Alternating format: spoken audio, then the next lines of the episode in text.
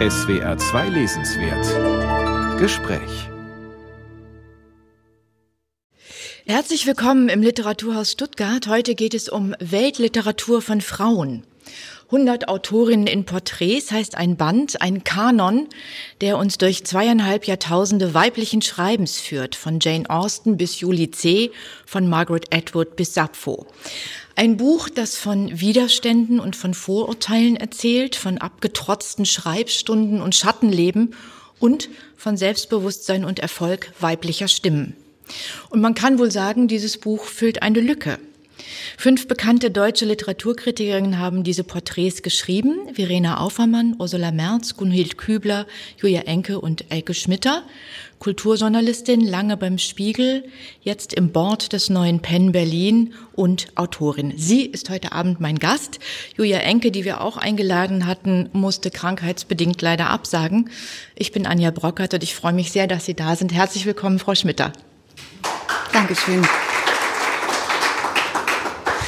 Ja, endlich im Licht. Der deutsche Kanon ist weiblich.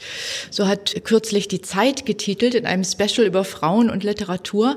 Die Männer hätten Platz gemacht. Die bestimmenden, meistgehörten Stimmen des politisch-literarischen Diskurses kämen heute von Schriftstellerinnen. Auch und gerade jetzt beim Thema des russischen Angriffskriegs. Stimmt dieser Befund? Auch, dass die Männer Platz gemacht haben. Was sagen Sie, Frau Schmitter? Na, ich glaube, niemand, der eine Machtposition innehat, gibt sie gerne freiwillig ab. Und insofern denke ich, ja, die Männer haben vielleicht etwas Platz machen müssen.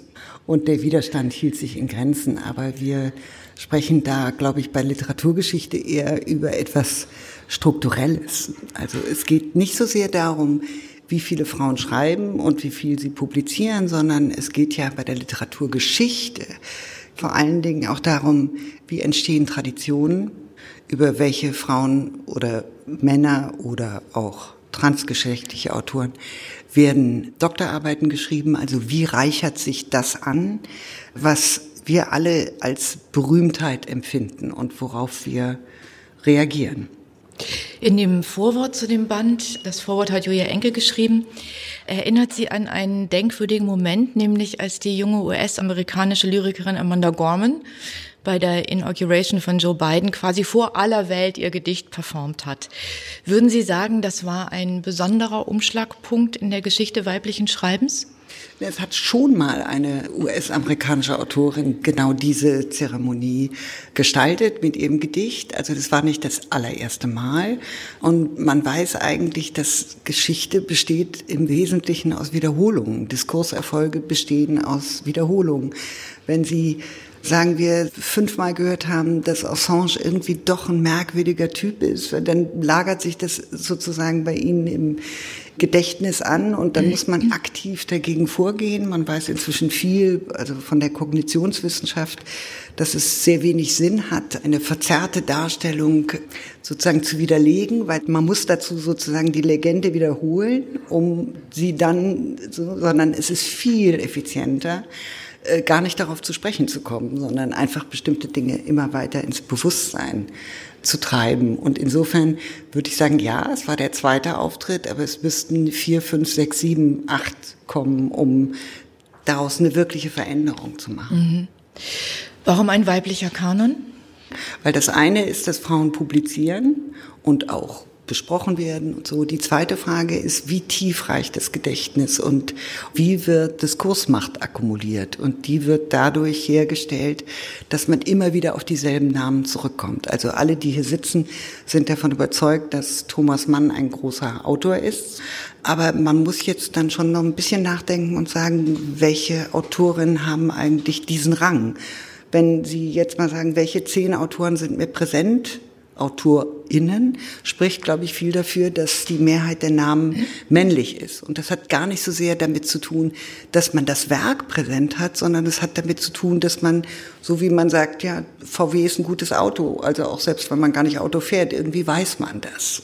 Und deswegen dieses Buch. Ja. Also die meisten Kanon-Herausgaben arbeiten mit einer Mehrzahl von 60, 70, 80, 90 Prozent männlichen Autoren, ohne das erklärungsbedürftig zu finden.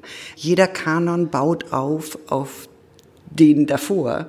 Entweder dieser in Abgrenzung, aber die allermeisten in Bestätigung, weil es natürlich auch da wieder die eigene Position aufwertet, wenn man etwas Selbstverständliches nochmal mit, sagen wir, einer Flüstertüte verstärken kann. Jetzt gibt es diese These, dass die meisten Kanons zusammengestellt werden von Männern, die eben auch im Grunde nicht so ein großes Interesse an, sagen wir mal, weiblichen Erfahrungswelten haben, sondern Männer lesen Männer und Männer bringen Männer in den Kanon. Ja, das Interessante ist, wir haben ein Vorläuferbuch gemacht vor vielen Jahren, wo wir das dann anschließend nochmal angeguckt haben und erst bei dem darüber nachdenken, über das Nachwort ist mir aufgefallen, es gibt ja einen Erfahrungsbereich, der tatsächlich nur Frauen zugehörig ist, nämlich Schwangerschaft, Mutterschaft. Der ist aber in der weiblichen Literatur, das wäre wahrscheinlich mal eine schöne Doktorarbeit, sage ich jetzt mal an alle Akademiker, die uns zuhören, nicht besonders stark vertreten. Nicht nur, weil es viele Autorinnen gab, die gar keine Kinder hatten, sondern weil das Thema selber nicht den Rang der Literaturfähigkeit hatte. Das heißt, auch da reden wir über Politik. Es geht ja nicht nur darum, wer schreibt, sondern worüber wird geschrieben. Und wenn wir jetzt mal die Romanliteratur zum Ausgangspunkt nehmen, weil uns das allen am geläufigsten ist und sagen wir, wir fangen eben mit dem 19. Jahrhundert an, dann muss man sagen, Männer haben alle Erfahrungsbereiche bis auf diesen für sich. Frauen hatten einen stark beschnittenen Erfahrungsbereich, weil sie zum Beispiel über Militär, über Politik, über große wirtschaftliche Umschwünge ja nur als Zeuginnen, als Zeitzeuginnen schreiben konnten, aber ohne eigene Erfahrung. Die gingen nicht ins Büro, die hatten kein Handelsunternehmen und die führten keine Kriege. Und dieser Erfahrungsbereich war aber der, der sozusagen literaturfähig war. Also Klassisches Beispiel Krieg und Frieden oder die Buddenbrooks. Und das, was Frauen hätten beitragen können über die menschliche Erfahrung in Europa, war nicht literaturfähig. Das kann man sehen, wenn man zu diesem Thema beispielsweise Briefwechsel anschaut. Also es ist ja nicht so, dass Frauen sprachlos gewesen wären, aber auch Schriftstellerinnen haben nicht über diese Themen vor allem geschrieben, weil das im Diskurs keine Punkte gab. Ja. Ja. Sondern das war dann eben Küchenliteratur, Frauenliteratur. Frauenliteratur gibt es ein interessantes Buch von Nicole Seifert. Frauenliteratur durchgestrichen abgewertet, vergessen, wiederentdeckt. Und Sie tragen mit diesem Buch im Grunde auch noch mal etwas zur Wiederentdeckung bei. Ich habe in Vorbereitung unseres Gesprächs noch mal geguckt, die Literaturlisten fürs Deutschabitur in Baden-Württemberg. In der letzten Staffel waren es Goethe, Hesse, E.T. Hoffmann, Hans-Ulrich Treichel. Jetzt in der nächsten Runde sind es Büchner, Kafka, Thomas Mann und dann Juli C. Mhm. Ja, also, aber es ist interessant. Es bewegt sich etwas, aber langsam. Also es dauert auch eine Weile sozusagen dann, bis jetzt diese Kanonisierung stattfindet. Mich würde mal interessieren, Ihre eigene Lesebiografie. Also wie haben Sie in der Schule angefangen und, oder gab es irgendwann einen Punkt, wo Sie gesagt haben, so jetzt muss ich aber echt mehr Frauen lesen? Also ich habe von dem Bücherschrank meiner Eltern profitiert, die keine Bildungsbürger waren, aber die in der Nachkriegszeit wie sehr viele im Grunde alles gekauft haben, was bei Rowold Rotationsromanen, also Roh, Roh, Roh, diese billigen Heftchen, die sich jeder leisten konnte, weil sie sich kein Urteilsvermögen zutrauten, haben sie einfach alles gekauft. So. Und das war ja so ein Re-Education Program. Also da war viel französische Literatur, spanische Literatur, sehr viel US-amerikanische, bisschen Lateinamerika, bisschen Asien, aber vor allen Dingen war es so ein Nachholprogramm für europäische Literatur. Mein Sohn, der jetzt studiert, hat gefragt, sag mal, Simone de Beauvoir, kennst du die eigentlich? Dann habe ich also mein Taschenbuchexemplar aus dem Schrank geholt. Das habe ich, glaube ich, gekauft. Das hatten meine Eltern nicht mehr, weil da waren sie dann aus dieser Zeit schon raus. Das muss also so Mitte der 70er Jahre gewesen sein. Und das war eine Taschenbuchausgabe und da war alles unterstrichen. Das war, glaube ich, wirklich mein Erweckungserlebnis. Und Simone de Beauvoirs Position wird ja immer noch stark diskutiert, weil sie anti-essentialistisch war und gesagt hat, wir definieren uns durch das, was wir tun. Also sie war ja eine französische Existenzialistin und gesagt, die Herkunft ist das eine. Aber im Grunde genommen zeichnet den Menschen als politisches Wesen nicht aus, wo er herkommt, sondern wo er hingeht. Und bei Sitte und Sexus der Frau, das andere Geschlecht, wie es im Deutschen heißt, gibt es zwei Teile. Der programmatische Teil, der so ein bisschen überholt ist. Da geht es um Bachrufen und überwundene Standpunkte in der Geschlechterforschung. Das kann man so sagen, aber ist eben auch ein altes Buch. Und dann gibt es den zweiten Bereich, der im Grunde Phänomenologie ist und auch Literaturgeschichte, weil da schaut sie die Literatur unter Erfahrungsgesichtspunkten an. Was ist würdig, in Worte gefasst zu werden und in welche Worte und wer liest diese Worte? Und das hat mich sehr geprägt. In dem Vorwort von Julia Enke wird auch noch mal daran erinnert, dass es lange gedauert hat, bis Autorinnen tatsächlich unter ihrem vollständigen Namen publizieren konnten. Und man mag es gar nicht glauben, es ist erst 25 Jahre her. Da ist der letzte, sagen wir, bekannte Fall. Und zwar war das der Fall von Joanne K. Rowling. Die wurde tatsächlich vom Verlag noch gebeten oder man machte ihr den Vorschlag zu sagen, kürzen Sie es besser ab als J.K. Rowling, die Erfinderin von Harry Potter, ne? damit auch Jungs das lesen. Das ist ja etwas im Grunde, was ich doch relativ weit durch die Literaturgeschichte zieht, oder? Ja. Und umgekehrt wäre das undenkbar. Also zu sagen, bitte als Mann, als männlicher Autor, verwende nur deine Initialen, weil sonst würden Frauen dich nicht lesen, ist ja eine ganz undenkbare Idee. Oder denkbar ist sie, aber alle fänden es absurd.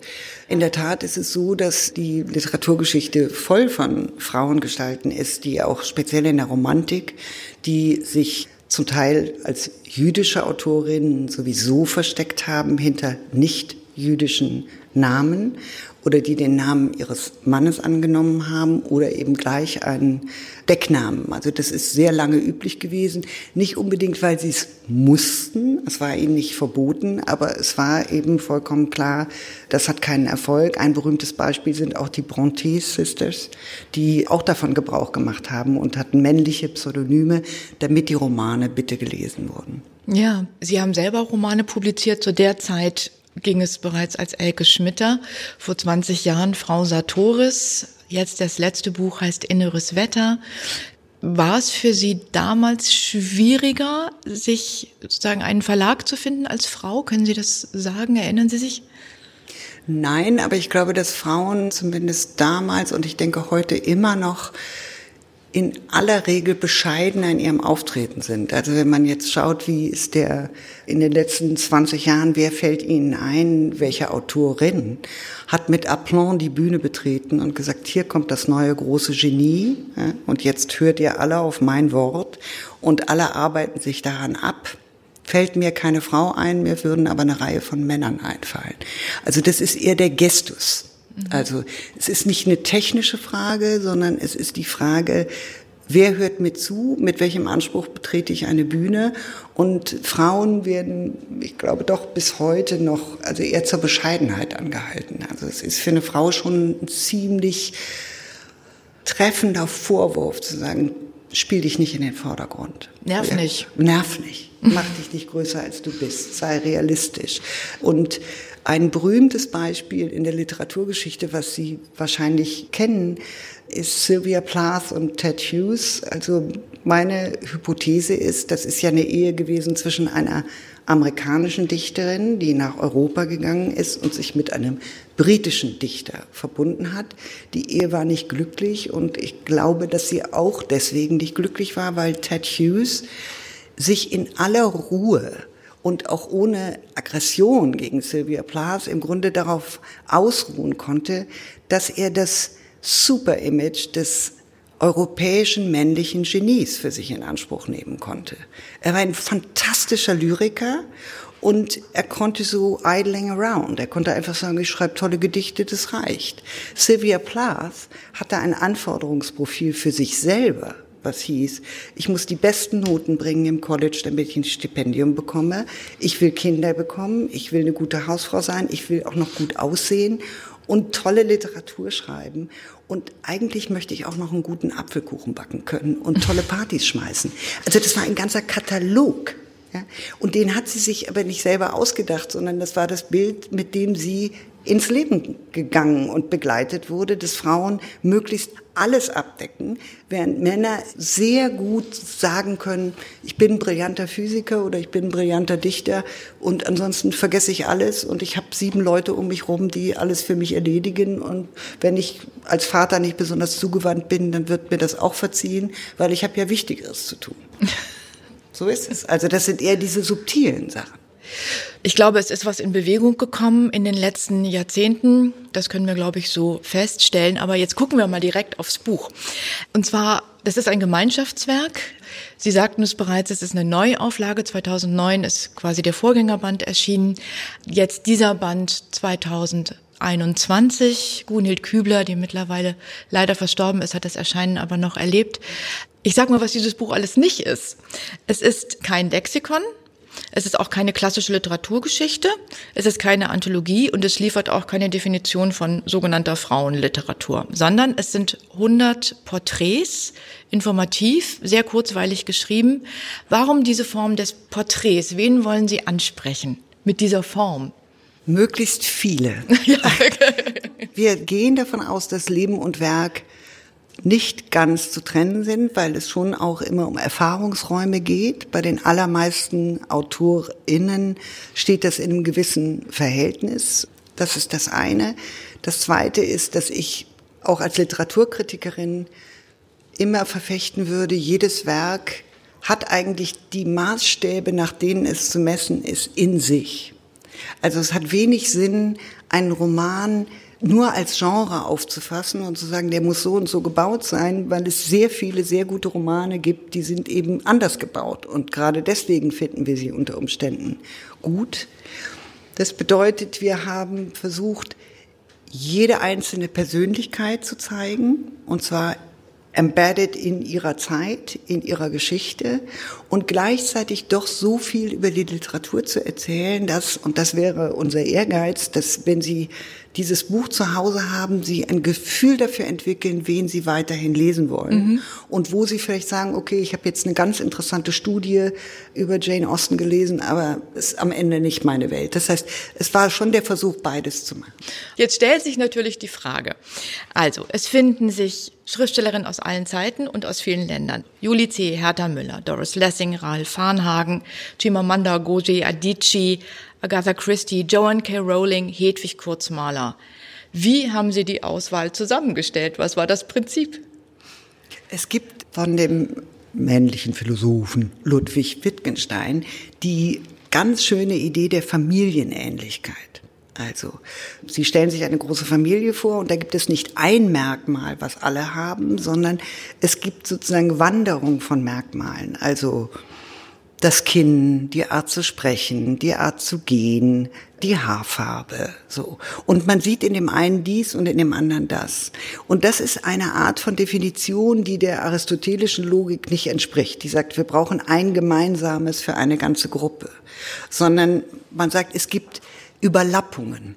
Das ist eigentlich die Idee. Also wenn man sich das grafisch vorstellt, dann könnte man sagen, es gibt verschiedene Kriterien, die auf viele zutreffen.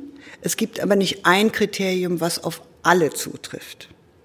Also Sie haben genannt Hedwig Kurzmaler. Wir würden jetzt die Lektüre der Hedwig Kurzmaler Romane nicht unbedingt an erste Stelle setzen. Aber sie ist deswegen so berühmt, weil sie eine bestimmte Art der Fertigung von Literatur etabliert hat.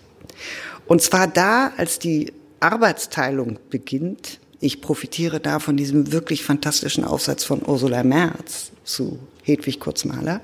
Also zu der Zeit, wo es anfing, dass die Produkte quasi zusammengesetzt wurden, hat Hedwig Kurzmaler Liebesromane nach immer demselben Schema zusammengesetzt. Also möglichst arme, aussichtslose Heldin, ein möglichst adeliger, vermögender, natürlich gut anzusehender junger Mann, die am Ende des Romans zusammenfinden und bis dahin einige Hürden zu überwinden haben.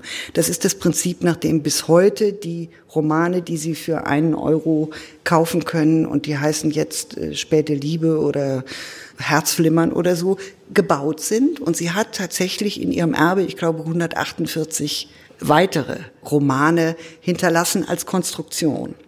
Und es ist sozusagen ein Phänomen der mhm. Literaturgeschichte. Agatha Christie ist ein anderes Phänomen der Literaturgeschichte. Wir haben zum Beispiel auch gesagt, alle Autorinnen, die Figuren erfunden haben, die ein Eigenleben haben, die nehmen wir rein. Und Agatha Christie hat nicht nur Miss Marple erfunden, sondern auch diesen Meisterdetektiv Hercule Poirot, diesen kleinen, extrem arroganten Belgier. Und er war der erste, die erste fiktive Figur, die einen Nachruf in der New York Times bekommen hat. Das heißt, jenseits dessen, selbst wenn man nicht wusste, wer Agatha Christie ist, man wusste aber, diesen snobistischen belgischen Detektiv gibt es und den hat sie erfunden. Das war ein anderes Kriterium. Mhm. Wir hatten nichts Stures. Wir haben darauf geachtet, aus allen Kontinenten Autorinnen einzusammeln, aber wir wollten auch, dass ein Werk in deutscher Sprache vorliegt. Und dann haben wir uns im Grunde über jede Autorin verständigt und eigentlich war das Prinzip, eine von uns fünf muss sagen, über die will ich forschen und über die will ich schreiben. Mhm.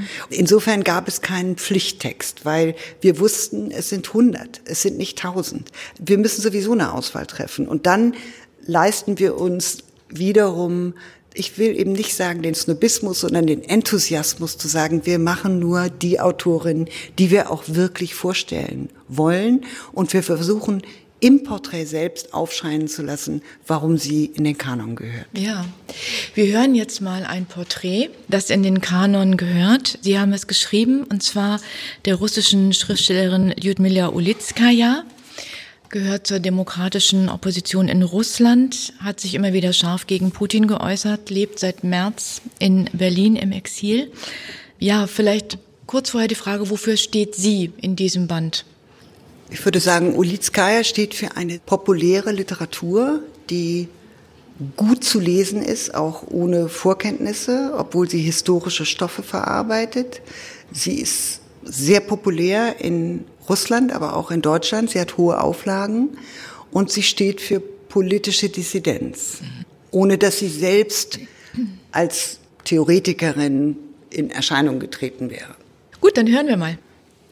Das Matroschka-Prinzip. In Ulitskajas Romanen ist es voll.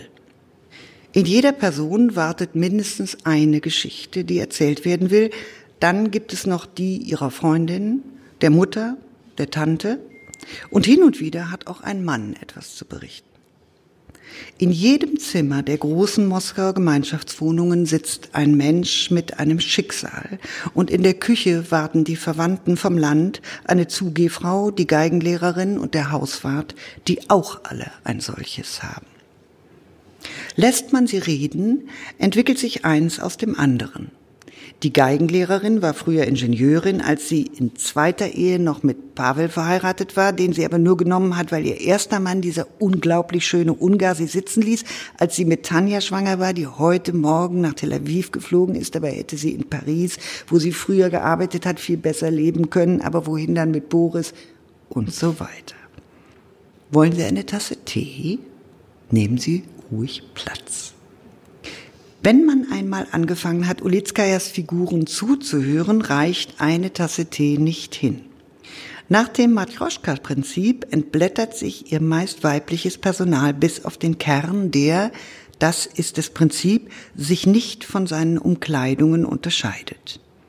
Die sinnliche, schöne Valeria, Schuriks Chefin, führt ein scharfes, aber menschliches Regiment und ist auch als Liebhaberin bestimmend, fordernd, heißblütig und intelligent. Die Leserin lernt sie, wie Schurig, gern näher kennen und ist zu Recht auf unterhaltsame Bereicherung, nicht auf Vertiefung gefasst. Die freundliche Redseligkeit von Ulitskajas Figuren, die rückhaltslose Offenheit, mit der das Gegenüber im Roman, aber auch die Leserin ins Vertrauen gezogen wird, erscheint wie der humane Kontrapunkt zur sowjetischen Vergangenheit. Gut 70 Jahre lang, bis zum Zusammenbruch des sowjetischen Imperiums 1991, waren Zensur und Überwachung, Bespitzelung und Denunziation buchstäblich an der Tagesordnung. Und Schweigen, Notlüge und Verheimlichung notwendige Selbstverteidigung. Jetzt aber darf geredet werden, bekannt, offenbart, die Wahrheit oder was man dafür halten will, sofern es nicht politisch ist. Die Beschränkung auf das private und gesellschaftliche Leben ist eine verbreitete Reaktion sowohl auf die stalinistische Vergangenheit, in der Staat und Politik eine erdrückende Bedeutung hatten, als auch auf die Gegenwart, in der Staat und Politik bis vor kurzem, sagen wir mal, vor allem lästig, korrupt und deprimierend sind. In Ulitskajas Frühwerk haben die Figuren nichts zu verbergen. Selbst in Erzählungen mit einem warnenden Titel wie Die Lügen der Frauen ist eine Lüge vor allem ein Zurechtrücken der Wirklichkeit. Die ist nicht mehr, wie zu Zeiten Svetajewas oder Achmatowas, verbrecherisch, düster und bitterarm, vom Stalinismus eingezwängt wie von einem eisernen Korsett. Aber sie ist doch trostlos und eng, einsamer auch, als es Ulitskajas weiblicher russischen Seele entspricht. Denn die ist viel allein. Die Männer in ihren Büchern sind auf der Flucht in die Arbeit oder in den Alkohol, zu anderen Frauen, zu deren Müttern. Die Frauen schlagen sich durch. Nicht immer mit einem Lied, aber doch mit einem Wort auf den Lippen, das Erleichterung verschafft, bis zum nächsten Unglücksfall. Der Geliebte geht fremd, der Chef macht Avancen, das Kind wird krank und der Ehemann depressiv. Was als Tragödienstoff taugen könnte, wird als Farce erzählt, aber mit einer Anteilnahme, die sich gut demokratisch verteilt. Ulitskaya ist auf Seiten ihrer Figuren. Die sind komisch, neurotisch, verdreht, aber lächerlich sind sie nie. Das begründet die Beliebtheit ihrer Erzählungen und Romane im gegenwärtigen Russland und in Europa. Es sind solidarische Mitteilungen aus einer Welt, in der stabile Tristesse und rasende Veränderungen sich scheinbar die Waage halten. Das ist die eine hochbeliebte Erzählerin Ulitskaya. Es gibt auch eine zweite und sogar eine dritte. Die zweite dringt in die Geschichte vor, die dritte schreibt politische Kommentare, ergreift, wenn auch selten, das Wort auf Kundgebungen und ist eine wichtige Stimme der demokratischen Opposition. Die zweite Ulitskaya kombiniert Tatsächliches und loyal Erfundenes. Sie zitiert aus realen Briefen und Interviews, füllt aber auch historische Lücken mit erzählerischer Fantasie. So ging sie zum Beispiel bei ihrem familienhistorischen Roman Jakobsleiter vor, der auf einem kurios traurigen Fund beruht. Vielleicht, wie sie sagt, das Glück meines Lebens, ein Koffer. Als ihre Großmutter Maria Petrowna Ulitskaya starb, hat sie ihn geerbt.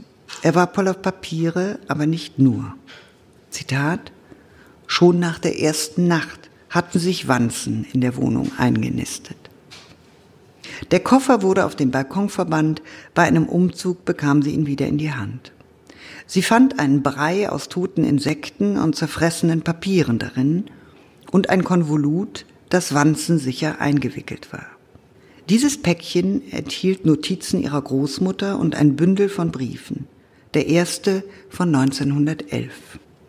Inzwischen war das Schriftstück 100 Jahre alt, eine magische, auffordernde Zahl. Ulitskaya ließ einer Archivarin die Papiere, die sie selbst kaum entziffern konnte, für sie transkribieren und lernte Jakow Ulitsky kennen, anfangs widerstrebend. Ich hatte Angst vor diesen Skeletten, vor den Familiengeheimnissen. Es gibt wohl kaum eine russische Familie, die keine historischen Geheimnisse hat. Der stalinistische Terror erfasste so oder so fast alle Mitglieder des Arbeiter- und Bauernstaates seit der Revolution 1917. Schauprozesse und Exekutionen, Pogrome, Arbeitslager, Verbannung und Deportationen pflügten das größte Land der Erde um. 1953, nach Stalins Tod, folgte die sogenannte Tauwetterperiode unter Khrushchev, die Brezhnev-Ära. Und erst mit Gorbatschow gab es eine kurze Phase der Vergegenwärtigung, was überhaupt passiert war in den beinahe 70 Jahren Sowjetunion. Die Opfer des deutschen Angriffs im Zweiten Weltkrieg werden auf über 25 Millionen geschätzt, die Opfer des Stalinismus auf etwa 20 Millionen. Schwankt sehr stark. Was mit den Einzelnen geschah, ist schwierig zu ermitteln, nicht nur, weil die Akten nicht leicht zugänglich sind. Schwer wiegt auch die Furcht, was in den Archiven schläft. Sind es Verrat und Verleumdung oder Belege für Treue und Integrität? Und ist den Akten überhaupt zu trauen, all den Geständnissen, die durch Angst oder Folter erpresst worden sind? Wo die Tatsachen nicht bekannt werden dürfen und die staatlichen Medien Organe der Propaganda sind, verstummen auch Familien, wenn es um ihre Geschichte geht. Uliskajas Großeltern beider Seiten waren gebildete Juden. Sie beherrschten mehrere Sprachen. Und beide Großmütter brachten ihre Familien zeitweise alleine durch, denn beide Großväter waren in stalinistischen Lagern. Ludmilla Ulitskaya hat ihren Großvater Jakow Ulitsky nur einmal gesehen, als diesem erlaubt wurde, auf dem Weg vom Gulag in die Verbannung seine Familie in Moskau für einen Tag zu besuchen. Seine Enkelin, seinen Sohn und seine Ehefrau. Die es schon lange nicht mehr war. Sie hatte sich von ihm scheiden lassen, schon fast 20 Jahre zuvor. Ob er das je erfahren hat, sagt Ulitskaya, weiß ich nicht. Er schrieb Briefe, sie antwortete, das ist das Material, das Ulitskaya in dem verwandten Koffer fand. Eine Scheidungsurkunde gab es nicht. Es mag eine praktische, sinnvolle Handlung gewesen sein, den Volksfeind aus der Familie auszustoßen. Und vielleicht war es ihr die nackte Angst, die ihren Vater dazu brachte, an das Gericht zu schreiben, auch das hat sie in dem Koffer gefunden, wenn das Gericht befindet, dass mein Vater ein Volksfeind ist, dann betrachte ich mich nicht als seinen Sohn. Aus diesem Fund, dieser Geschichte, ist der Roman Jakobsleiter entstanden. Die allererste Ludmila Ulitskaya war Biologin und in der genetischen Forschung. Sie wurde 1970 wegen Verbreitung unerwünschter Literatur aus dem Staatsdienst entlassen und fing erst dann zu schreiben an. Die Idee, Zitat, dass unsere Gene zu lesen sind wie ein Text, hat sie immer fasziniert. Ich, sagt sie, bin von diesem Text geprägt, meine Kinder und meine Enkel sind es. In gewissem Sinne ist das Universum ein Text. Sie schreibt an diesem Text inzwischen auch politisch mit. Der Band Die Kehrseite des Himmels versammelt essayistische Kommentare zu ihrer Lebensgeschichte wie zum gegenwärtigen Russland, in dem die Repression und die Angst, aber auch der Protest wieder stärker geworden waren. Ihr Milieu, die klassische Intelligenzia, Wissenschaftler und Künstler, eine in Überleben und Kritik trainierte Bohème, verband sich mit einer jungen Bewegung, die für die Zivilgesellschaft auf die Straße und in die Gefängnisse geht. Ich möchte den Text schließen mit der Erklärung, die sie abgegeben hat. Sie wohnt gesagt, inzwischen in Berlin, am 24. Februar 2022. Heute, am 24. Februar 2022, hat ein Krieg begonnen. Ich dachte immer, meine Generation, die während des Zweiten Weltkriegs geboren wurde, hätte Glück gehabt. Wir würden ohne Krieg weiterleben. Bis zu unserem Tod, der, worum wir stets als orthodoxe Christen beten, friedlich, schmerzlos und nicht peinlich sein möge. Aber daraus scheint nichts zu werden. Der Wahnsinn eines Mannes und seiner ihm ergebenen Handlanger bestimmt das Schicksal des Landes. Wir können nur vermuten, was darüber in 50 Jahren in den Geschichtsbüchern stehen wird. Schmerz, Angst und Scham, das sind die Gefühle am heutigen Tag. Danke.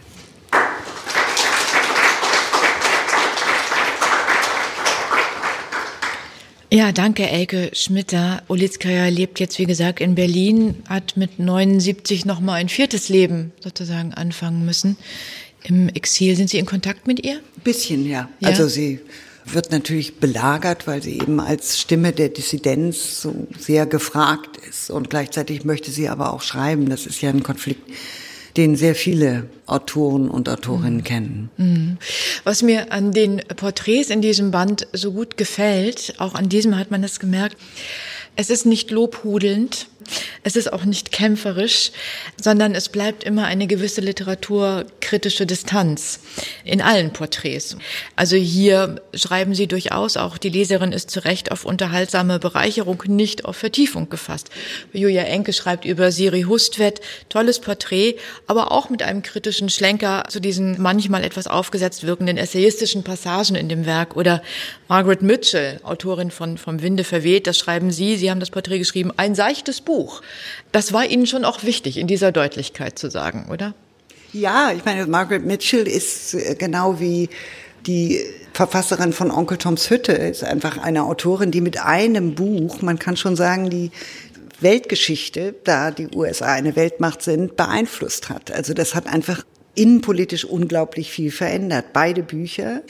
Und vom Winde verweht ist deswegen so irrsinnig interessant. Margaret Mitchell hat einen Autounfall erlitten, ist daran gestorben, relativ früh, die hätte sonst weiter geschrieben. Aber das Buch ist deswegen so interessant, weil es eben unterschiedliche Bücher sind, je nachdem, über welchen Leisten man sie schlägt. Also es ist ein ganz pazifistisches und auch emanzipatorisches Projekt. Und gleichzeitig ist es eine sehr bürgerliche Geschichte. Und es ist von einem gewissen paternalistischen Rassismus überhaupt nicht frei. Ja. Und ich glaube, das hat damit zu tun, dass die Geschichte, die Sie wahrscheinlich alle mehr oder minder kennt durch den Film oder durch den Roman kennen, die Geschichte beruht auf Erzählungen ihrer Familie, die sie als Kind gehört hat. Und als Kind ist man ja nicht in dem Sinne auf Reflexion und Kritik aus, sondern auf Verbindung. Das heißt, sie hat bei ihrem Großvater auf den Knien gesessen, als der ihr erzählt hat, wie die unterlegene Armee der Südstaaten ihren Rückzug organisiert hat. Und sie hat da mitgefiebert. Und das waren ihre Helden. Und als sie als erwachsene Frau diesen Roman geschrieben hat, war das im Grunde ihre Perspektive. Der Süden hat verloren und damit ist eine Kultur untergegangen, an der sie hing. Und an diesem Buch kann man sehr gut sehen, wie Literaturgeschichte nie aufhört, weil wir unsere eigenen blinden Flecken nicht sehen können. Wir auch heute nicht. Wir sehen das, was vor 20 Jahren oder vor 50 Jahren als selbstverständlich erachtet wurde und es verschlägt uns heute die Sprache.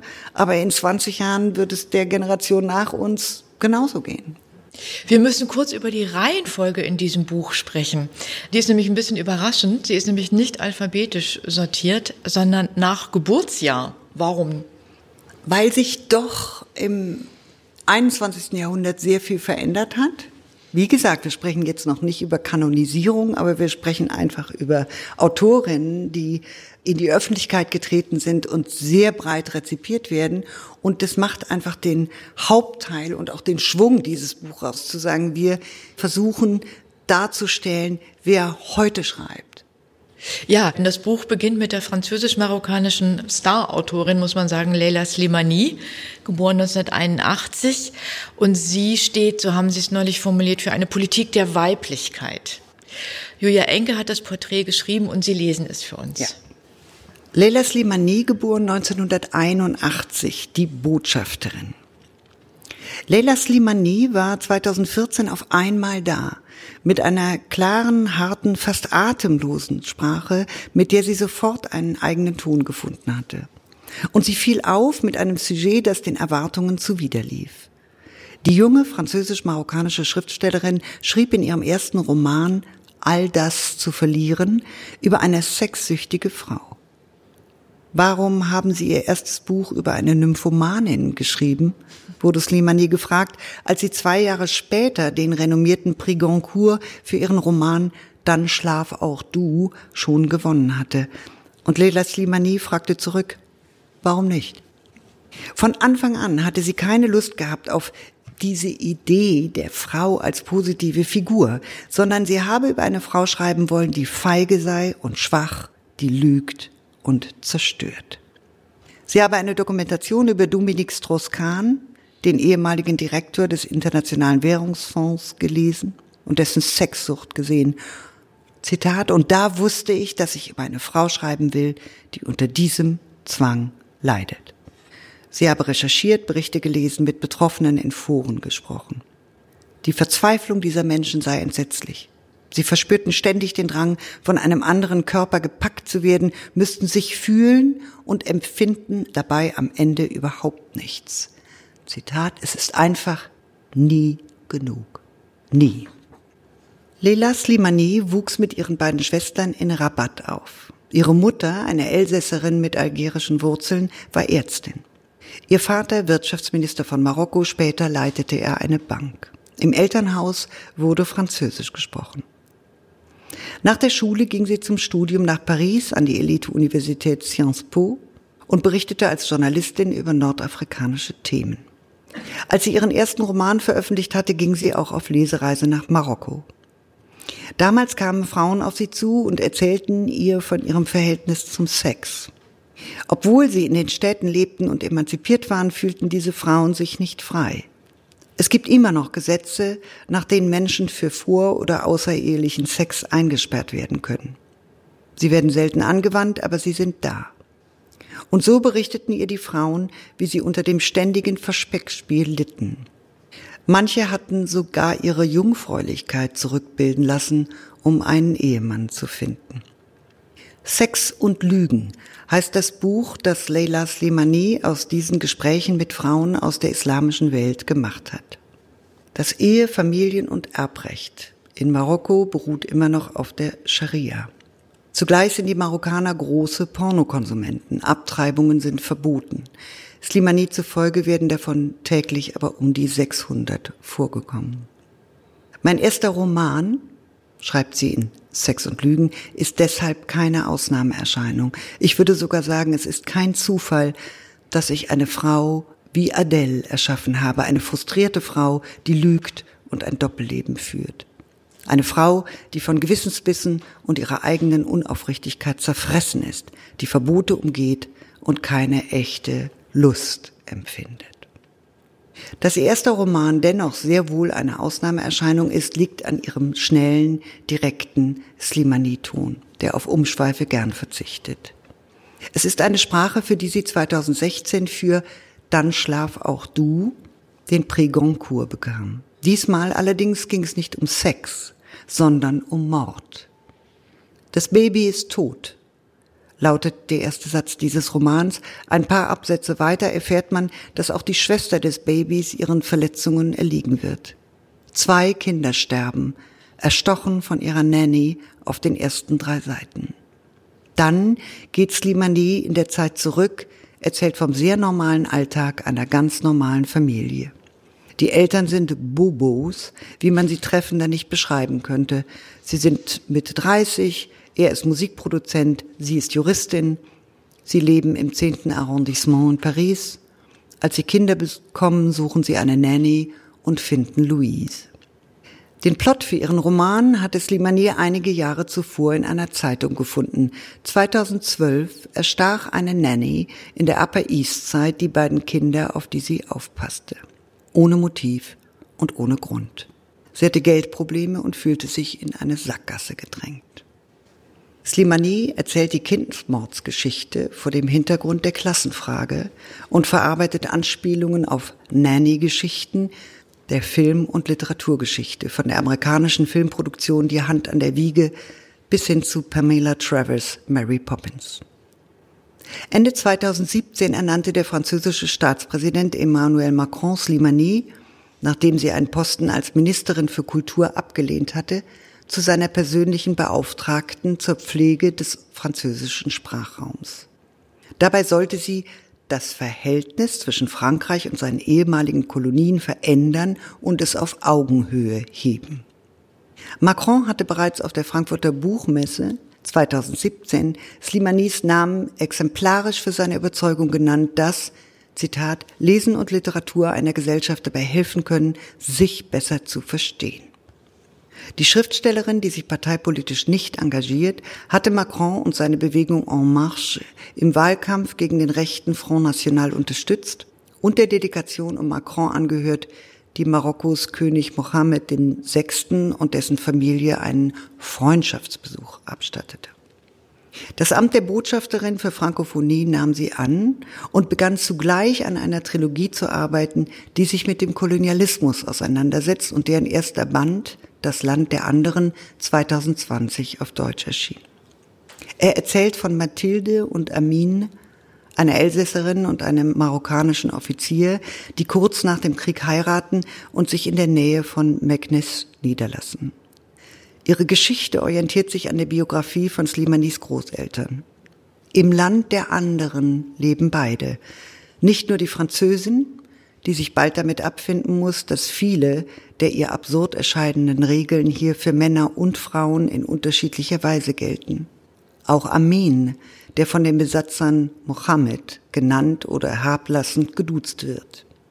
Slimani schildert, welchen Druck dies auf eine Ehe ausübt und was es für eine Familie bedeutet, in einer revolutionären Situation keinem der beiden Lager anzugehören.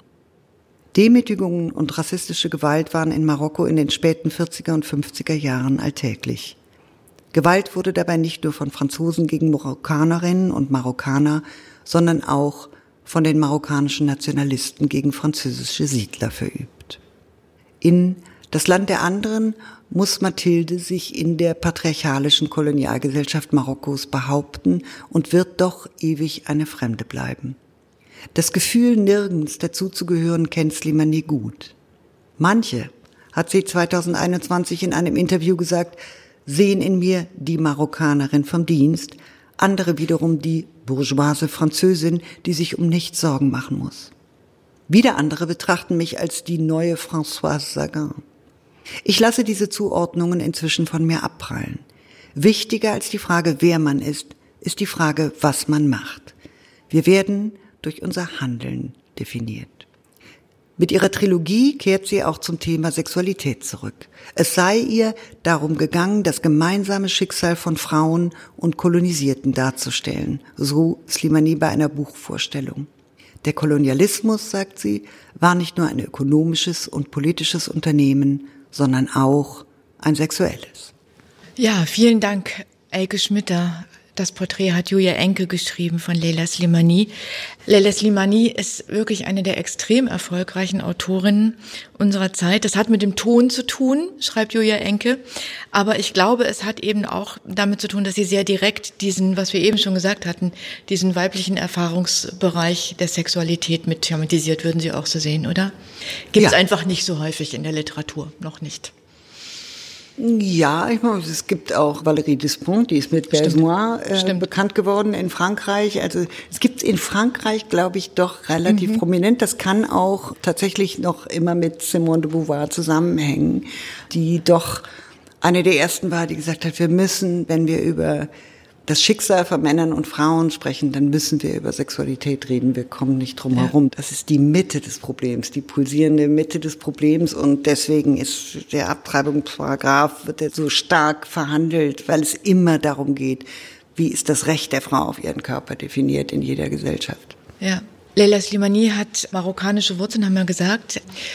Wie schwer war es, Autorinnen zu finden, die nicht aus der westlichen Hemisphäre kommen für dieses Buch? Im Regelfalle noch mal schwerer, weil, weil die Bedingungen anders sind. Weil die Bedingungen anders ja. sind. Also wenn man jetzt die Kolonialregime anguckt, da überkreuzen sich ja auch Machtsysteme und das, wenn ich mal plakativ werden darf, würde ich sagen, das Patriarchat ist tatsächlich das am weitesten verbreitete Machtsystem der Welt und insofern ist vollkommen klar, dass man da einfach viel genauer hingucken muss und man muss dann vor allen Dingen sehen, was wird übersetzt. Also wenn man eben ja. den Anspruch hat, ein solches Buch für eine deutsche Leserschaft zu machen, dann muss eben ein Werk da sein und da wird es beispielsweise bei vielen Ländern Afrikas einfach sehr, sehr dünn. Etwa zwei Drittel der Porträts in diesem Band sind aus dem 20. Jahrhundert. Man muss schon fast sagen, naturgemäß. Mhm. Ja. Vorher waren die Bedingungen für das Leben als Schriftstellerin schwierig bis nicht vorhanden. Im Vorwort steht, die meisten Autorinnen in diesem Band sind eine Ausnahme oder waren eine Ausnahme, gilt ab dem 19. Jahrhundert rückwärts noch mal mehr als jetzt. Worin bestand damals die Ausnahme? In einer privilegierten Herkunft? Im Regelfall ja, weil dass Frauen überhaupt Bildung erhielten, war eher nicht selbstverständlich, sondern eher die Ausnahme. Dann war einfach die Frauensterblichkeit viel höher. Also das ist in gewisser Weise so tragisch wie banal. Also sind die meisten Frauen bei der ersten oder zweiten Geburt gestorben oder bei der dritten. Und ein Leben als Spinster, wie die englische Sprache sagt, oder als alte Jungfer, wie es bei uns hieß, oder als Jungfer, das musste ja auch irgendwie finanziert werden. Und da gab es eigentlich, an den Bronte-Schwestern kann man das sehr gut sehen, eben Pfarrerskinder, vier Pfarrerskinder, drei Mädchen, ein Junge. Natürlich wurde in die Ausbildung des Jungen investiert und weniger in die Ausbildung der Mädchen und das, was sie an Wissen zusammenkratzen konnten, um sich dann zu ernähren, haben sie als Gouvernanten beziehungsweise als Lehrerinnen im Ausland verdient. Und das war ein sehr hartes Los. Da konnte man auch nicht viel zurücklegen. Das heißt, die aller, aller, allermeisten Frauen kamen aus besitzenden Verhältnissen, so dass sie sich überhaupt beides leisten konnten, sowohl Bildung zu erwerben ja. als auch aus dieser Bildung etwas zu machen. Verrückterweise ist es ja dann so, dass wer dann im 19. Jahrhundert tatsächlich Erfolg hatte, dann auch Ächtung erfuhr. Ja. Also ich denke an George Eliot, Mary Die Stinkbombe Ann. der Menschheit. Ja, ja, ich danke, dass Sie dieses Zitat bringen. Sie wurde von ihrer eigenen Familie tatsächlich als Stinkbombe der Menschheit bezeichnet, nachdem sie Middlemarch geschrieben hatte, glaube ich. Ne? Ja, und sie war die erfolgreichste Autorin in englischer Sprache in ihrer Zeit. Also da wurde hingepilgert. Die war ein Gott. Sie hatte eben auch ein männliches Pseudonym und sie hatte eben keine Kinder. Sie hatte einen Ehemann beziehungsweise einen Partner, der mit einer anderen Frau verheiratet hatte und da mit ihr, glaube ich, sieben oder acht Kinder gezeugt hatte. Und die beiden lebten aber als Couple ohne Kinder zusammen.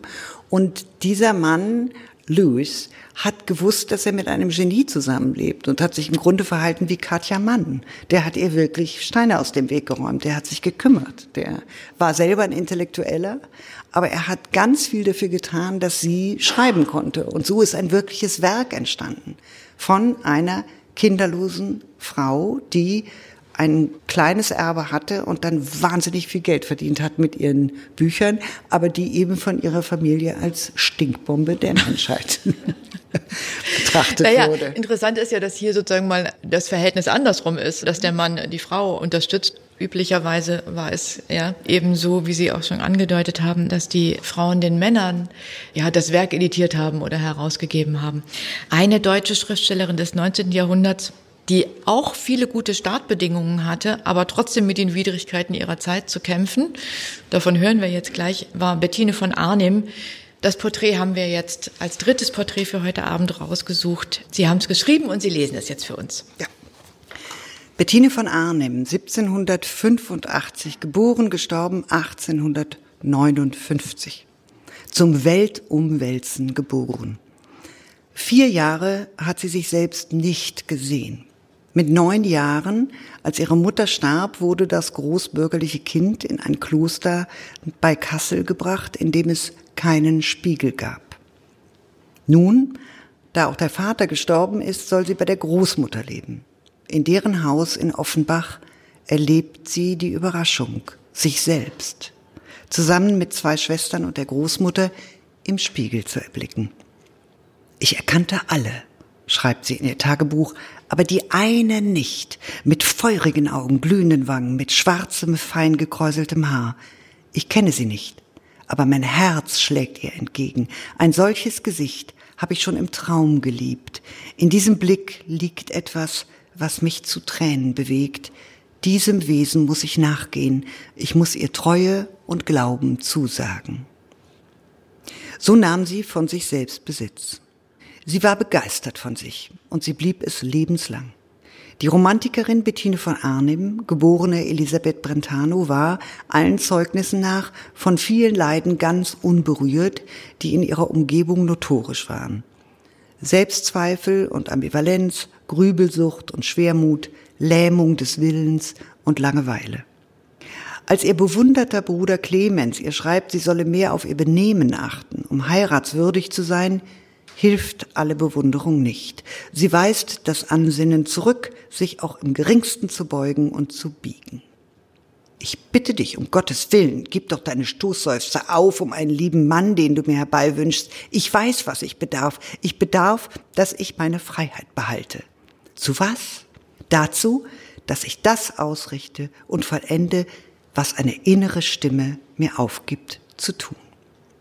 So hat sie es trotz 20-jähriger Ehe gehalten. Sie tat, was die innere Stimme ihr aufgab und die innere Stimme sprach sich auch immer gerne aus. Beides führte zur Verstörung beim konventionellen Publikum und in ihrer Umgebung, und obwohl sie die Kränkungen spürte, blieb sie der treu, die sie war, glücklich mit sich und, Zitat, zum Weltumwälzen geboren. Die ganze Welt hat sie nicht umgewälzt, aber doch einiges erreicht. Sie galt lebenslang als das Kind, und das war ihr im mehrfachen Sinne recht. Das Versprechen der Kindheit, Unschuld und Gradlinigkeit, die Fähigkeit zu staunen und an Wunder zu glauben, die Abwesenheit von Planung und Sorge, die Freude am Spiel, all das schätzte sie und hielt daran fest. Und sie hatte die unerschöpfliche Energie eines gesunden Kindes. Wär ich schon so, wie es in mir werden will, dann ritt ich stehend auf zwei Gäulen und sprenge dazu durch den Reif. Auch nutzte sie weidlich aus, dass ein Kind niemals verurteilt werden darf. Es mag eine Nervensäge sein, aber böse Absichten hat es doch nicht.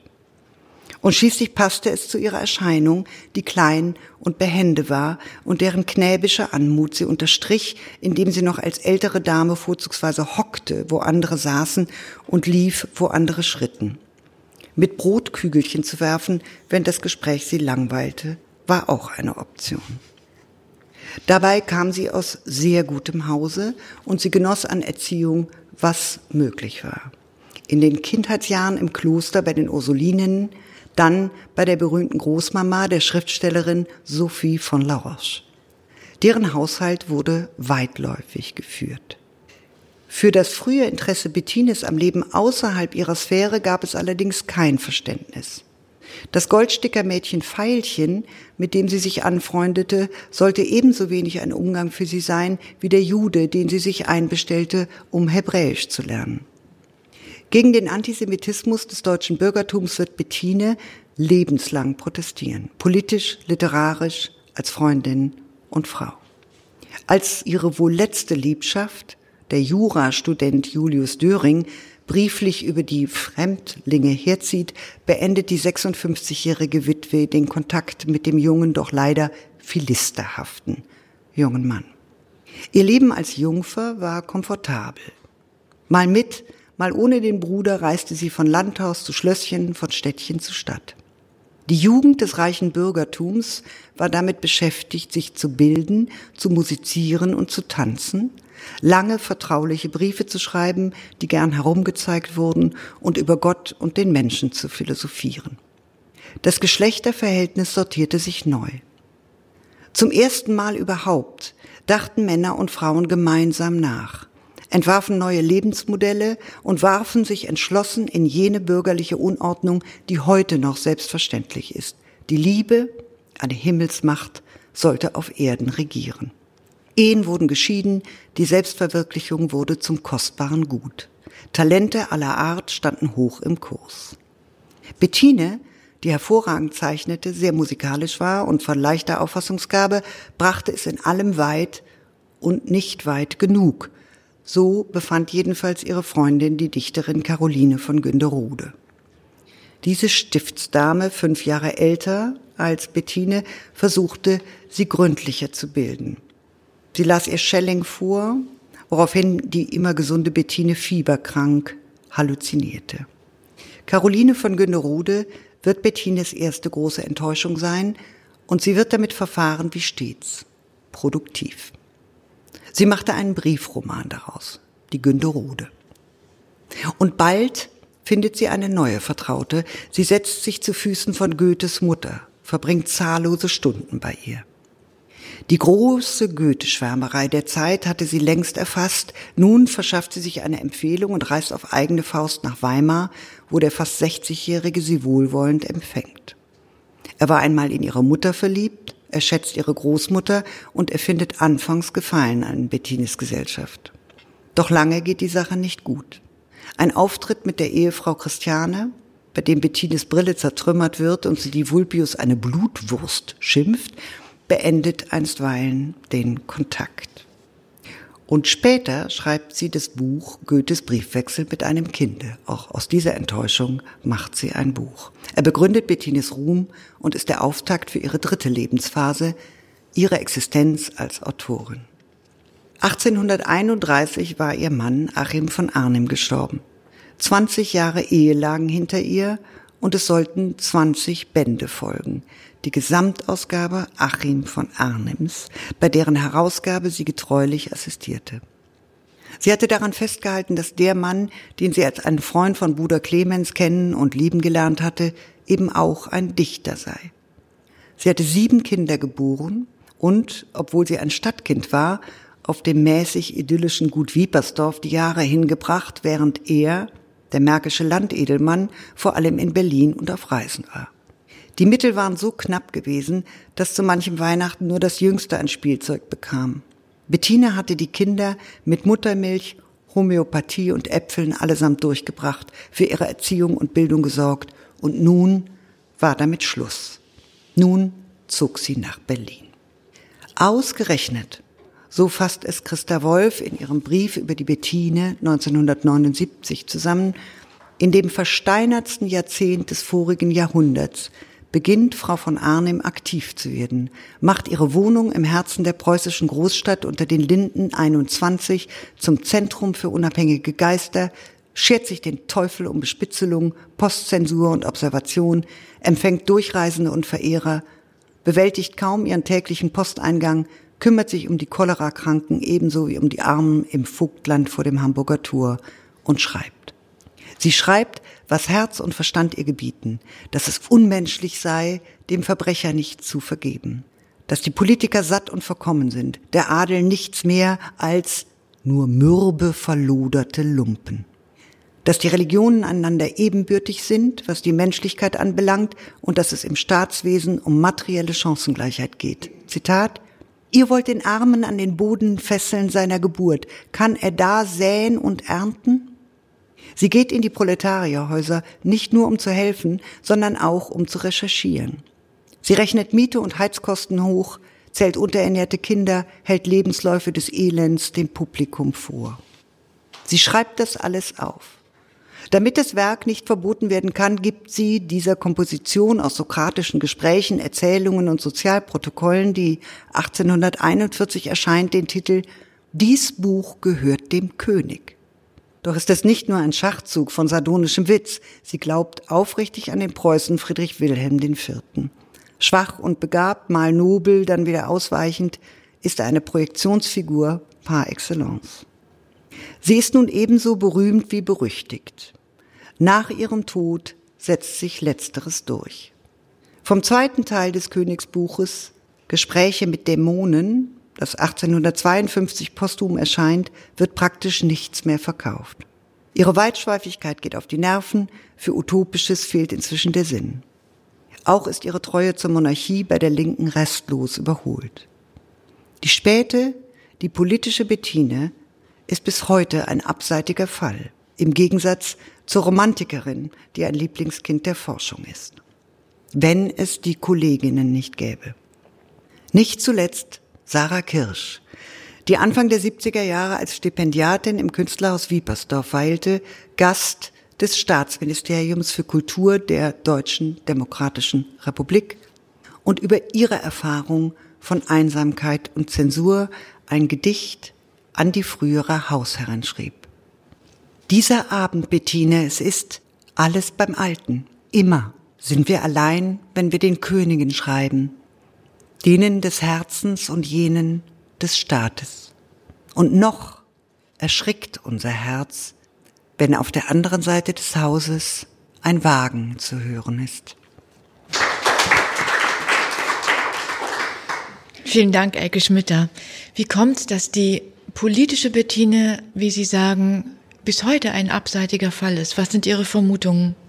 Ja, da kommen wir auf den Anfang des Gespräches zurück. Also es gibt eben von ihrem Ehemann eine 20-bändige Gesamtausgabe Und von ihr gibt es bis heute keine kritische Ausgabe, sondern man muss sich diese Bücher irgendwo bestellen, unterschiedliche Ausgaben, unterschiedliche Nachworte.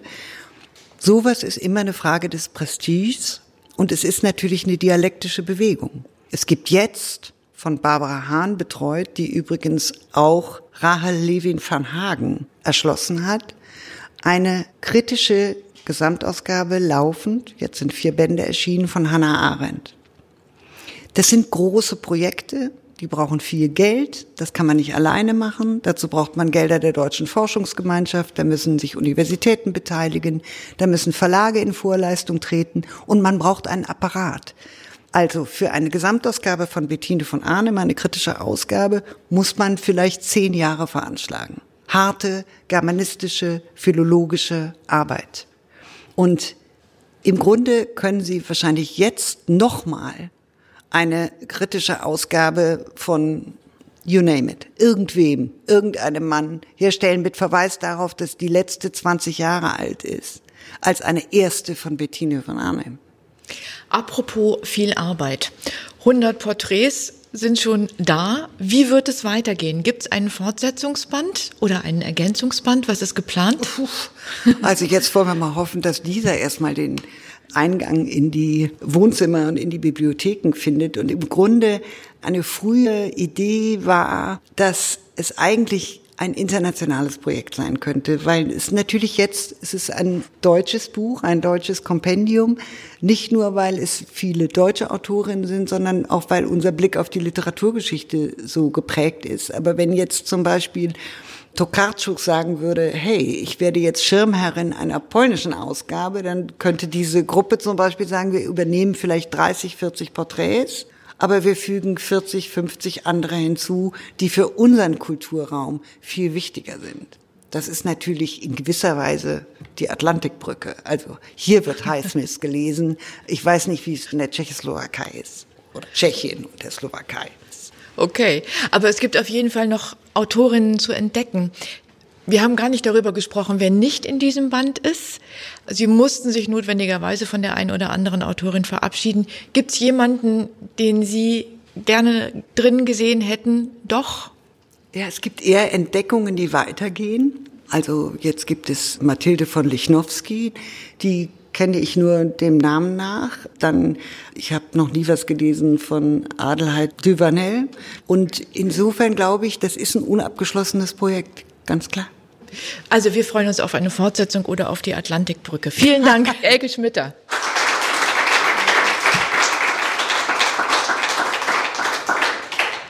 In SWR 2 vor Ort hörten Sie heute ein lesenswert Gespräch mit der Literaturkritikerin und Schriftstellerin Elke Schmitter über das Buch 100 Autorinnen in Porträts von Edward bis Sappho, von Adichie bis C.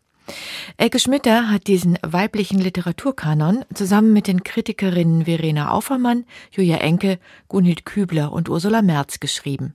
Erschienen ist das Buch im Piper Verlag. Das Gespräch haben wir am 20. Juni im Literaturhaus Stuttgart aufgezeichnet. Am Mikrofon war Anja Brockert.